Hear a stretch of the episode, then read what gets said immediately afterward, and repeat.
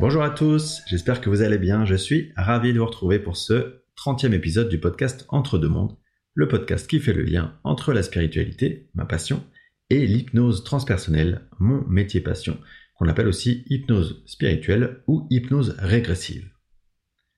Et comme d'habitude, je souhaite vous dire que tout ce que je raconte dans cet épisode, ça n'est autre que ma vision subjective des choses, ma compréhension subjective des thèmes que j'aborde.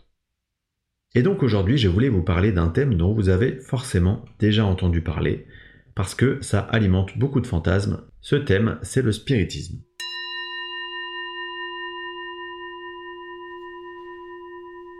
Alors qu'est-ce que le spiritisme? Eh bien, assez simplement, le spiritisme, ça consiste à poser une intention qu'un esprit, souvent n'importe lequel, vienne entrer en communication avec vous.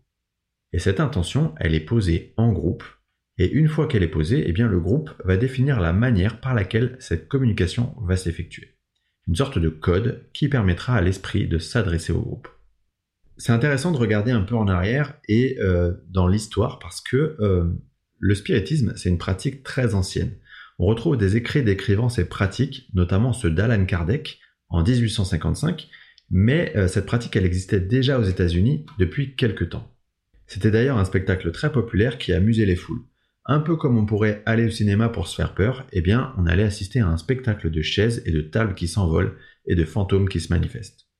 Bon, il faut se l'avouer, hein, clairement, la plupart du temps, c'était du pipeau. Et c'est sous cet angle-là, d'ailleurs, qu'a abordé le sujet Alan Kardec, avant de finir par découvrir que ça marchait bel et bien. Concrètement, à l'époque, le principe, le code de communication, dirons-nous, c'était la table. Un coup pour dire oui, deux coups pour dire non, par exemple, ou un coup pour le A, deux coups pour le B, et ainsi de suite. Bon, depuis, on a un peu modernisé le concept, et euh, le moyen qu'on utilise aujourd'hui pour faire des séances de spiritisme, c'est un outil qui s'appelle le Ouija. Et le Ouija, c'est une sorte de planche en bois créée spécifiquement avec des lettres, un oui, un non, et euh, l'idée c'est que tout un chacun puisse s'adonner à une séance de spiritisme. Donc concrètement, une séance de spiritisme, ça se passe généralement à plusieurs personnes parce que euh, il faut un certain niveau d'énergie pour arriver à se connecter. Et donc à plusieurs, en mettant en commun ces énergies, on va arriver à générer suffisamment d'énergie pour pouvoir se connecter. Donc les personnes vont poser une intention de communiquer avec l'au-delà et vont commencer à poser des questions. Et une ou plusieurs personnes aura son doigt posé sur ce qu'on appelle la goutte. La goutte, c'est comme un petit cadran qui va se diriger vers la zone de la planche qui contient la réponse à la question posée. Donc, soit oui, soit non, soit une succession de lettres qui formeront un mot. On obtient donc des réponses et un dialogue peut s'installer jusqu'au moment où l'esprit qui est présent dans ce dialogue met fin à la conversation. Voilà, donc ça c'est un peu le principe de la communication. Sauf que le problème, et encore une fois je vous le répète, ce n'est que mon avis, c'est que les gens ont tendance à s'adonner à ce type de pratique de manière ludique, euh, pour se faire peur ou, pour montrer qu'ils n'ont pas peur et que ce n'est pas vrai. Euh, donc en clair, il y a un problème d'intention. Ils n'émettent pas du tout les bonnes intentions qui devraient être émises pour s'adresser à l'au-delà. Et donc, qu'est-ce qui va se passer? Eh bien, il est fort probable qu'une entité vienne bel et bien leur répondre. S'ils ont de la chance, l'entité sera bienveillante et tout va bien se passer. Ça pourrait être par exemple un défunt d'une des personnes présentes. Mais s'ils ont moins de chance, eh bien, ils vont se retrouver peut-être face à une entité beaucoup moins sympathique. Et quand je dis moins sympathique, ça peut être euh, une entité, disons, farceuse, qui va prendre un malin plaisir à faire peur aux participants, ou par exemple à se faire passer pour un défunt d'une des personnes présentes, pour reprendre mon exemple précédent. Donc vous avez compris, dans ce cas, ça va être assez déstabilisant pour les participants, et ça peut créer quelques traumatismes.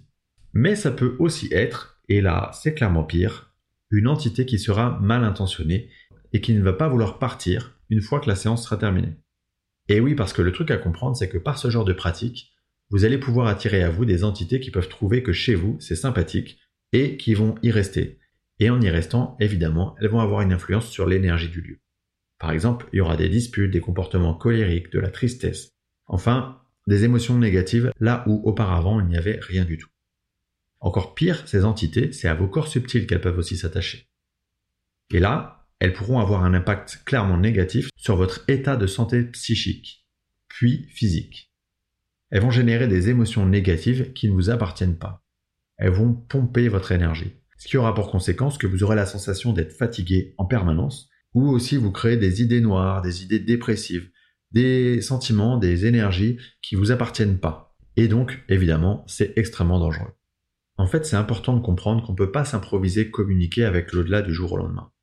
Interrogez si vous en connaissez des médiums autour de vous, et vous verrez que la première chose qu'ils vous diront, c'est qu'ils ont appris à se protéger de ces potentiels désagréments, qu'ils ont tout un tas de rituels qu'ils ont mis en place pour s'éviter de faire ce genre de mauvaises rencontres, qu'ils savent aussi comment se nettoyer énergétiquement après chaque contact pour être certain de ne pas, entre guillemets, ramener de mauvaises énergies chez eux ou sur eux.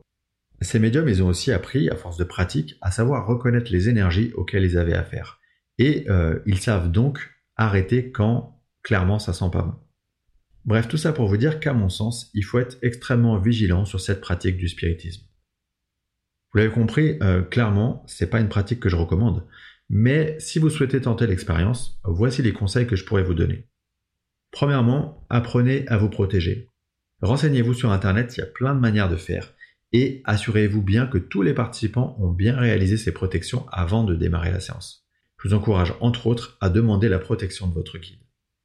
Deuxièmement, assurez-vous également que toutes les personnes qui participent à ces séances ont des intentions qui sont pures. Je m'explique. Ça veut dire que ils prennent pas ça à la rigolade, qu'ils sont pas là pour s'amuser, qu'ils sont conscients de ce à quoi ils vont participer et qu'ils le font pour de bonnes raisons. Troisièmement, quoi qu'il se passe pendant la séance, pensez bien à clore la séance.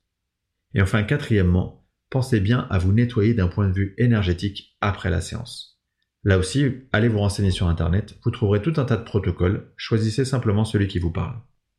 Et bien sûr, si vous avez le moindre doute sur le fait que potentiellement quelque chose de pas sympathique a pu se passer pendant une séance, eh bien, allez consulter un magnétiseur ou quelqu'un qui pratique les soins énergétiques et qui aura l'expérience pour comprendre ce qui vous est arrivé, agir par lui-même pour vous en débarrasser ou vous orienter vers le meilleur spécialiste.